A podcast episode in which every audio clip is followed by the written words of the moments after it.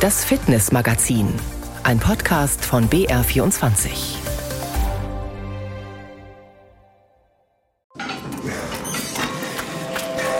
Das Gegenteil von Ferienlangeweile.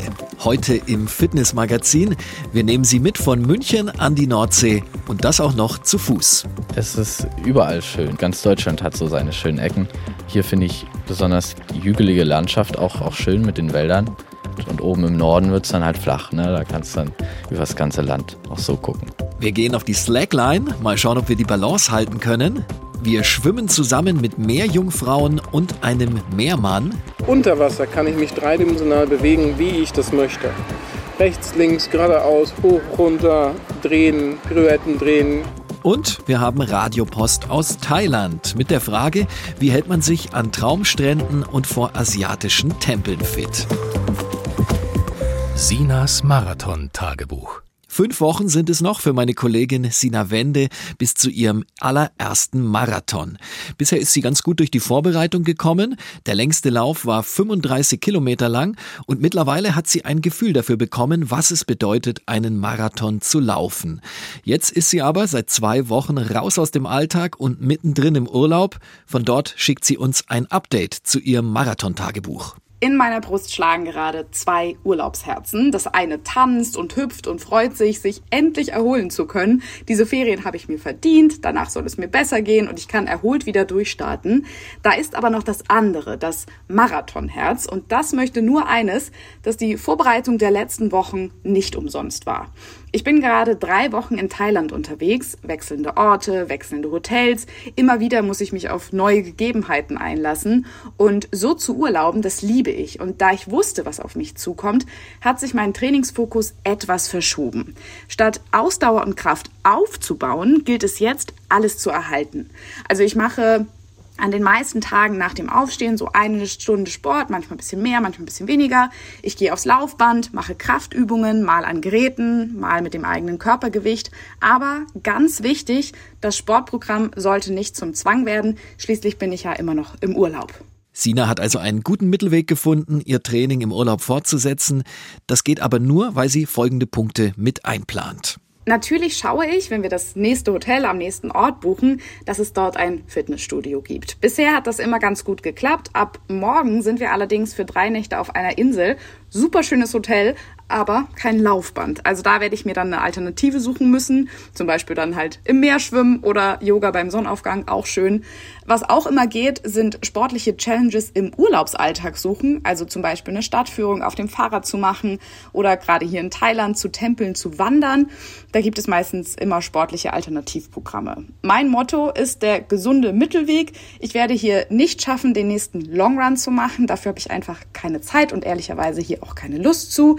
Vor allem sollte ich ja auch nicht bei dieser Hitze und bei der Luftfeuchtigkeit laufen. Und das ist alles okay. Die vier Wochen zwischen Urlaub und Marathon werden dafür dann umso intensiver.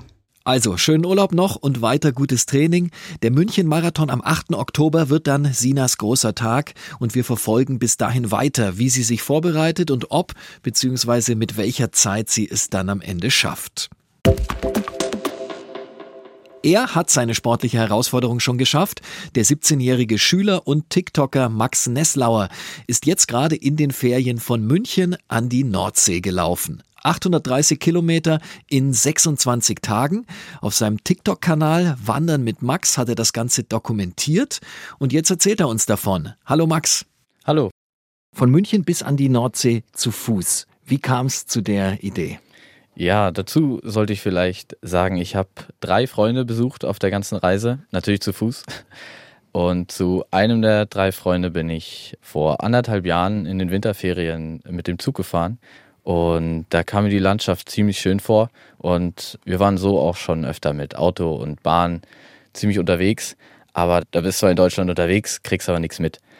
Und da kam mir dann die Idee, ja, wieso wanderst du nicht einfach mal?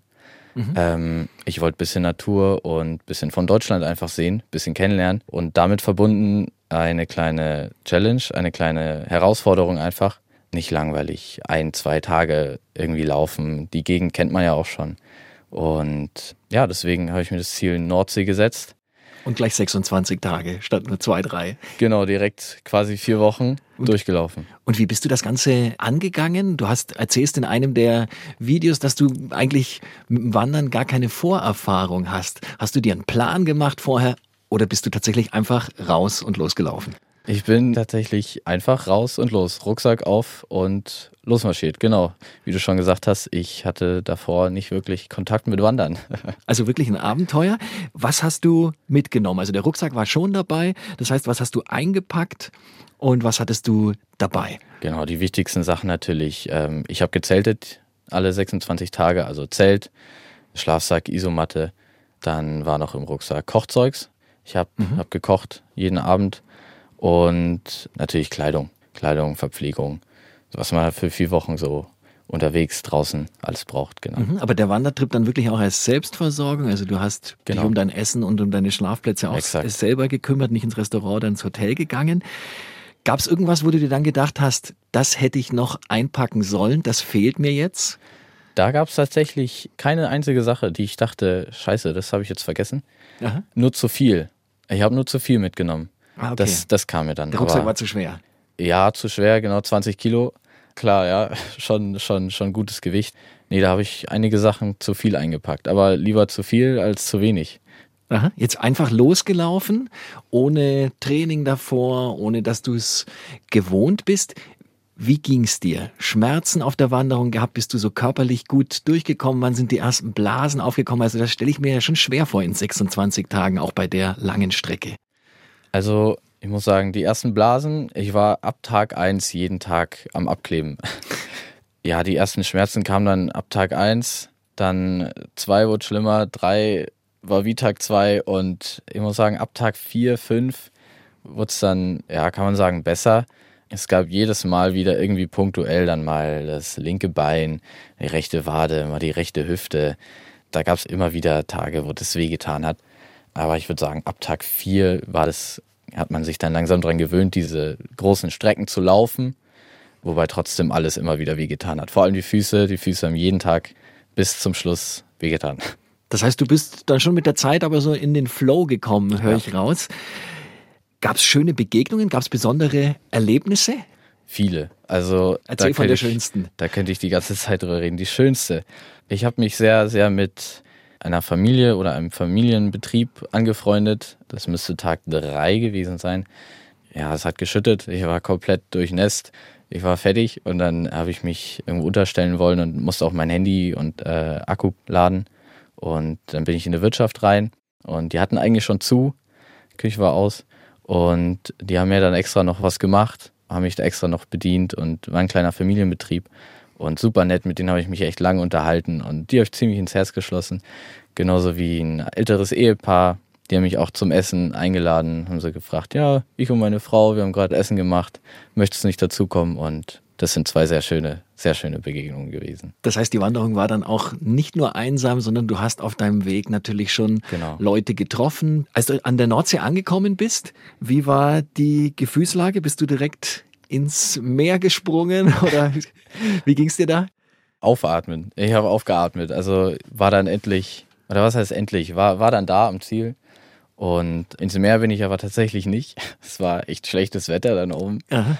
Nee, aber einfach angekommen zu sein. Und dann war ich natürlich schon, schon den Abend dann am Meer und habe rausgeguckt. Und so, jetzt ist jetzt vorbei. Jetzt bin ich da, wo ich hin wollte. Unser Gespräch ist noch nicht vorbei, weswegen ich aber schon das Wasser angesprochen habe. Das ist aufgrund unseres nächsten Beitrages. Hast du schon mal von Mermaiding gehört? In den sozialen Netzwerken ist das auch so ein, so ein kleiner Trend? Mermaiding? Meerjungfrauen? Meerjungfrauen sagt mir was, aber Mermaiding habe ich noch nie gehört. Nein. Es, es gibt mittlerweile Menschen, Gerade junge Mädels machen das, die gehen als Meerjungfrauen schwimmen, eben dann nur mit einer Flosse und machen das als eine Art Sportart. Und es machen nicht nur junge Mädels, sondern es macht auch der ein oder andere Mann. Julia Haderecker weiß mehr zu diesem Thema. So klingt es, wenn Meermann Alexander Sengpiel ins Wasser eintaucht. Er trägt eine enge, blau schimmernde Flosse um seine Beine und bewegt sich in wellenartigen Bewegungen unter Wasser, wie eine Meerjungfrau, beziehungsweise in seinem Fall wie ein Meermann. Unter Wasser kann ich mich dreidimensional bewegen, wie ich das möchte. Rechts, links, geradeaus, hoch, runter, drehen, Pirouetten drehen. Ich kann mich auch einfach wie ein Wal auf den Kopf stellen. Ohne Flosse arbeitet der 54-Jährige als Luft- und Raumfahrtingenieur. Mit Flosse verwandelt er sich in Meermann Atlan. Im Dachauer Familienbad wundert sich niemand mehr, wenn hier statt Schwimmer Meerjungfrauen ihre Bahnen im Becken ziehen. Im Sommer findet dort einmal die Woche Training für angehende Meerjungfrauen statt, ansonsten im Hallenbad. Sarah, Annika und Ayla sind begeistert von dieser besonderen Sportart. Sieht sehr schön aus, weil wir machen auch oft Unterwasservideos und das sieht dann sehr schön aus und es macht auch einfach viel Spaß. Ja, und es fühlt sich auch einfach anders an. Es fühlt sich magisch an. Alexander Senkpiel ist sogar deutscher Meister im Meerjungfrauenschwimmen und weiß, worauf es ankommt. Zum Beispiel unter Wasser die Luft anhalten und lächeln, ohne dass Blasen aufsteigen. Weil die Meerjungfrau ja unter Wasser lebt, deswegen Wasser atmet und keine Luft und wir keine Luftblasen haben. Die jungen Nachwuchs-Meerjungfrauen üben schon fleißig. Eins, zwei, drei. Das klappt schon ganz gut. Beim Training lernen die Mädchen außerdem, wie sie sich möglichst flüssig unter Wasser bewegen. Okay, ihr magischen Wesen. Eine Rolle, theoretisch den Duck Dive so und dann wieder zurück, ja? Ihre Flossen schimmern farbenfroh in lila, blau oder orange-pink. Sarah, Annika und Ayla sagen, dass sie sich sehr schnell an das Schwimmen mit Monoflosse und den zusammengebundenen Beinen gewöhnt haben. Sie seien damit viel schneller und beweglicher und machen Ariel auf jeden Fall bereits Konkurrenz. Auf die Meerjungfrau, fertig, los! Trainer Alexander Senkpiel hat sich vor acht Jahren zum ersten Mal eine Flosse angezogen. Seine Tochter hat ihn dazu gebracht. Man hat wirklich wie ein Delfin nur eine Flosse, nur einen Antrieb, keine zwei Beine. Am schönsten ist für ihn persönlich das Abtauchen im Meer. Im Meer sind halt Krebse, es sind Seesterne unten. Man ist da nie alleine im Meer, das ist das Schöne. So viel Spaß das Training als Meerjungfrau auch macht, am Ende des Tages sind die Mädchen aber ganz glücklich, dass sie nicht wirklich unter Wasser leben. Es wäre schon cool, aber ich würde das jetzt halt nicht mein Leben lang wollen. Vielleicht einmal ausprobieren und dann schauen, wie ist es eigentlich. Einmal Meerjungfrau sein. Vielleicht für einen Tag. Für einen Tag echte Meerjungfrau bzw. Meermann sein. Auch Bilder und Videos von diesem Meermann finden Sie übrigens bei uns im Netz und in den sozialen Netzwerken. Einfach auf BR24 reinschauen. Der Profi-Fit-Tipp. Hallo, Ela Aydin mein Name. Ich mache Taekwondo und bisher mein größter Erfolg ist die Bronzemedaille bei den Grand Prix-Serien in Paris. Mein Tipp als Profisportlerin an den Freizeitsportler ist, statt mit dem Auto das Rad einzubinden und für den Alltag, für den Arbeitsweg und bringen Sie damit Ihren Kreislauf in Schwung und ähm, halten Sie sich selber fit. Und Sport ist wichtig, weil man gesund bleibt, weil es gute Laune bringt und ähm, weil man einfach Spaß drin hat. Und Sport hilft garantiert auch gegen Ferienlangeweile. Auch das hilft. Wanderschuhe anziehen, rausgehen und loslaufen. Das hat der 17-jährige Schüler und TikToker Max Nesslauer gemacht und am Ende ist er in 26 Tagen von München an die Nordsee gewandert. Max, wie war denn das Feedback auf dein Wanderabenteuer? Ausschließlich Positives. Also ich dachte mir am Anfang, ja, ich werde einige erreichen wahrscheinlich und äh, ein paar werden es gut finden, ein paar aber auch nicht, aber das ist in Ordnung. Ne? Jeder, hat, jeder hat immer so das, was er gut findet, was er nicht gut findet. Aber ich muss sagen, ich habe kein einziges, kein einziges schlechtes Feedback in dem Sinne ähm, gekriegt, nur positiv, wie motivierend ich bin. Und, äh, das hat mich sehr gefreut. Ja. Und, und meinst du, der ein oder andere wird es vielleicht, vielleicht hat ja der ein oder andere auch geschrieben, wird das, wird das nachahmen, macht auch so eine Wanderung? Wie steht es denn insgesamt mit dem Wandern so bei deinen Altersgenossen, so 17, 18, 19, 20-Jährige. Ich hätte nicht gedacht, dass Wandern da so der große Trend ist. Nee, da muss ich sagen, ich, da bin ich ziemlich der Einzige, der da so, so affin mit ist. Aber auf TikTok habe ich schon äh, ein, zwei Nachrichten gekriegt, doch, die während der Zeit gesagt haben, hey, du hast mich so motiviert.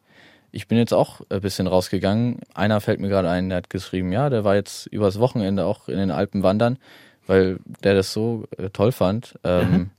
Ja, hat er sich gleich anstecken lassen, genau. Aber in meinem Alter, ähm, so im Freundeskreis, wird mir da jetzt eher nichts einfallen. Wenig. Ja. Auch du hast ja am Anfang gesagt, dass du jetzt gar nicht so die Wandervergangenheit hast, sondern dass jetzt so mhm. angefangen hast. Du gehst aber dafür regelmäßig ins Fitnessstudio, fast jeden genau. Tag. Hat dir das beim Wandern bei dieser langen Strecke geholfen? Disziplin technisch, da würde ich sagen, definitiv. Ansonsten körperlich, vom Training her, ja, vielleicht ein bisschen das Beintraining oder Schultern, aber zum Tragen vom Rucksack. Sonst eher wenig, eher die Disziplin, die ich da aus dem Training auch mitnehme und die ich da auch für brauche, die hat mir da, glaube ich, sehr geholfen, ja. Aha. Und wie muss ich mir es vorstellen auf deiner Wanderung, wenn man dann noch solche TikTok-Stories nebenbei macht? Läuft das so nebenbei? Hattest du dafür noch Equipment äh, dabei? Macht man es wirklich so spontan oder ist da dann auch das ein oder andere geplant? Gib mir da mal so einen kleinen Einblick, wie das läuft. Genau, ich habe den Account ja auch ziemlich spontan erstellt am ersten Abend. Deswegen hatte ich, hatte ich da kein extra Equipment dabei. Aha. Aber ich glaube, brauche ich auch nicht. Also wenn das, wenn das denn schon so echt sein soll und so ähm, ungestellt und gerade vom Moment, dann glaube ich, hast du da auch keine Zeit, da irgendwas aufzubauen, weil dann ist es nicht mehr der Moment. Ich habe nie irgendwie da irgendwas gesucht, eine schöne Ecke oder was, wo ich mich jetzt hinstelle oder irgendwie was, was gestellt, sagen wir es mal so. Es war wirklich authentisch. Es war wirklich authentisch, sagen. genau, auch meistens immer erster Versuch. Aha. Klar, wenn, wenn ich mich mal verhaspelt habe, ne, dann muss ich es halt nochmal machen, aber, ja. aber sonst direkt. So ist es bei uns im Radio äh, ja auch. Wo war es am schönsten? Du hast gesagt, ein Grund, warum du es überhaupt gemacht hast, war auch eben die Landschaft besser kennenzulernen. Äh, ist es in Bayern am schönsten? War es woanders vielleicht sogar noch schöner? Ich muss sagen, es, es ist überall schön. Es hat, hat ganz, ganz Deutschland hat so seine schönen Ecken.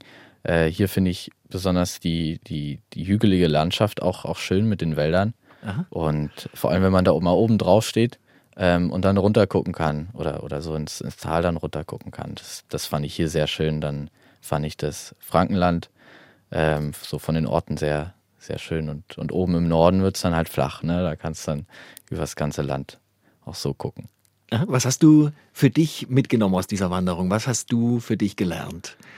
Definitiv weiter noch mehr Disziplin und ähm, ja, einfach ein bisschen offener auch äh, durch die Welt gehen. Also, Aha. wie schon am Anfang gesagt, ich habe viel, viel Kontakt gehabt mit vielen Menschen. Man, man stellt sich immer vor, ja, so die Stadt, die ist groß, viel Einwohner und auch die Welt, aber, aber wer das alles ist und was mhm. es so für, für Menschen gibt, ähm, da muss ich sagen, einfach ein bisschen, bisschen fröhlicher, ein bisschen das Lächeln aufsetzen und offener einfach durch die Welt gehen. Ein bisschen Quatsch. Dann kommt man auch schnell in Kontakt, so wie das bei, schnell, ja, bei dir genau. passiert ist ja. auf der Wanderung. Abschließend noch für alle anderen jungen Menschen und auch die älteren Menschen, die so eine Wanderung vielleicht mal machen wollen, so eine lange Wanderung über einen Monat. Was für einen Tipp hast du, Andi? Worauf sollten die achten? Gute Schuhe, definitiv. Und vielleicht nicht so lange Strecken. So wie es für jeden passt.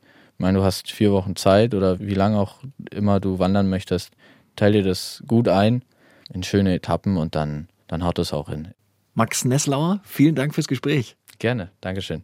Videos und Bilder gibt's auch auf seinem TikTok-Kanal Wandern mit Max. Und noch was gegen Ferienlangeweile, eine Slackline. Man sieht sie im Park, im Freibad, im Garten, am Fluss oder in den Bergen. Meistens sind die elastischen Kunstfaserbänder zwischen zwei Bäumen gespannt und sie haben alle miteinander gemeint, dass man am liebsten gleich draufsteigen möchte. Ich hätte es mir ehrlich gesagt leichter vorgestellt. Also das ist das erste Mal, dass ich auf so einem Band stehe. Und früher, als ich noch jünger war und äh, Stufenbahn, ist mir das total leicht gefallen und man braucht ein bisschen Übung, um da reinzukommen tatsächlich. Okay, ja. Aber wenn man es dann kann, macht Spaß. Das Münchner Sportfestival im Juli. Ein ganzes Areal ist mit den unterschiedlichsten Slacklines bestückt. Hoch und niedrig, straff und weniger gespannte. Ein Spielplatz für AnfängerInnen ebenso wie für erfahrene Slackliner. Also ich habe mich einfach ohne Voranleitung mit draufgestellt und dann versucht so ein bisschen mit den Armen das Gewicht auszubalancieren. Mhm. Also es klappt schon besser als am Anfang. Sage ich jetzt mal, Übung macht den Meister. Ähm, aber ich würde das gerne weitermachen, weil ich finde das total cool. Cool, ein besseres Lob für ein Trainingsgerät gibt es nicht.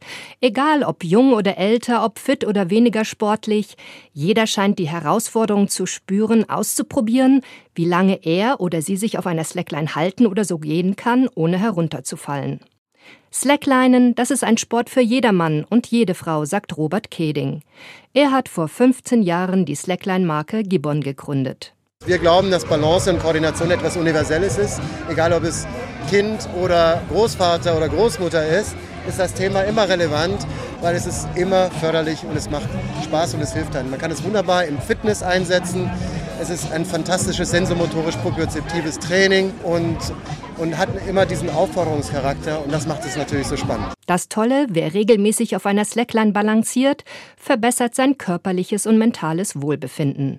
Nicht nur das Gleichgewicht und die Konzentration werden gestärkt, sondern auch Rumpf- und Beinmuskulatur. Slackline ist also ein perfektes Ganzkörpertraining. Das Schwierige ist, die Balance zu halten. Das Tolle ist, ähm, dass es eigentlich so eine Challenge ist. Ne? Ähm, und sehr, finde ich, den äh, Fußmuskel trainiert und die ganzen Beine. Wie beginnt man als Anfängerin? Zuerst ist es wichtig, dass die Slackline relativ kurz ist und straff gespannt ist. Denn je länger sie ist und je mehr sie durchhängt, umso schwieriger ist es, die Balance zu halten. Die Line sollte etwa kniehoch sein, damit man jederzeit problemlos herunterspringen kann. Am besten probiert man Slackline barfuß aus. Mit einem Fuß auf die Line steigen, um mit dem Zehen das Band zu spüren. Den Kopf gerade halten und einen entfernten Punkt anvisieren, die Arme nicht seitlich, sondern etwas über dem Kopf halten und ausbalancieren. Wichtig, jedes Bein trainieren, denn später will man ja auch über die Line gehen, sagt Keding. Nämlich Slackline ist eben nicht das Laufen von A nach B, sondern ist das kontrollierende Balancieren auf Zeit. Und das ist auch, was ich jedem empfehlen kann, der eine Slackline bei sich zu Hause noch rumliegen hat und die mal wieder rausholen will. Übt das einbeinige Stehen und wie viele Sekunden man drauf stehen kann. Weil wenn man auf dem einen Bein stehen kann, auf dem anderen, dann kann man auch laufen. Nur den anderen beim Slacklinen zuzuschauen, ohne es selbst auszuprobieren, das geht gar nicht. Auf dem Gelände am Königsplatz sind nicht nur lange Lines aufgespannt, sondern es liegen auch sogenannte Slackline-Boards herum. Ein Meter lang, unterschiedlich straff gespannt. Die nächsten Minuten stelle ich mich auf die Leinen, wackele, falle herunter und fange von vorne an. Ich merke, ich muss ruhiger werden, atmen, mich fokussieren. Langsam gelingt es mir besser, meinen Körper auszubalancieren. Auch das ist Slackline. Kleine Erfolge erzielen, um sein Können peu à peu zu steigern. Grundsätzlich erstmal nur das Balancieren auf Zeit, und dann geht man Schritt für Schritt in die Länge. Mal irgendwann schafft man das Ziel 10 Meter, 20 Meter. Dann kommt man in die schöne Welt der Micro-Adventures, der kleinen Nachmittagsabenteuer am Wochenende, wo man dann mal sagt, komm, wir gehen mal gemeinsam an den Fluss, versuchen die Leine aufzubauen, tun gleichzeitig noch Picknicken und dann läuft man drei Schritte, fällt ins Wasser und hat einen Riesenspaß. Nicht nur Kletterer, Boulderer und Freizeitsportler haben die Benefits von Slacklines für sich erkannt. Auch Therapeutinnen und Reha-Medizinerinnen arbeiten mit dem Trainingstool, um Gleichgewicht und Rumpfstabilisation ihrer Kundinnen zu verbessern. Und immer mehr Sportdisziplinen bauen das Slacklinen in das normale Training ein. Es ist tatsächlich ein hervorragendes Trainingsgerät. Wenn man sich ähm, die ganzen Skifahrer, die ganzen Skispringer anschauen, wir statten die Vier-Schanzentournee aus, wir statten den SC Freiburg, die VfB Stuttgart Jugend, äh, Dortmund, Bayern haben alle schon bei uns Slackhans bezogen, weil sie einfach den Mehrwert im Training, Trainingseffekt sehen. Ein Beitrag von Frauke Gerbig war das. Mit uns wird Ihnen ganz sicher nicht langweilig. Hören Sie unser Fitnessmagazin immer und überall in der ARD Audiothek. Gilt auch für mehr Jungfrauen und mehr Männer.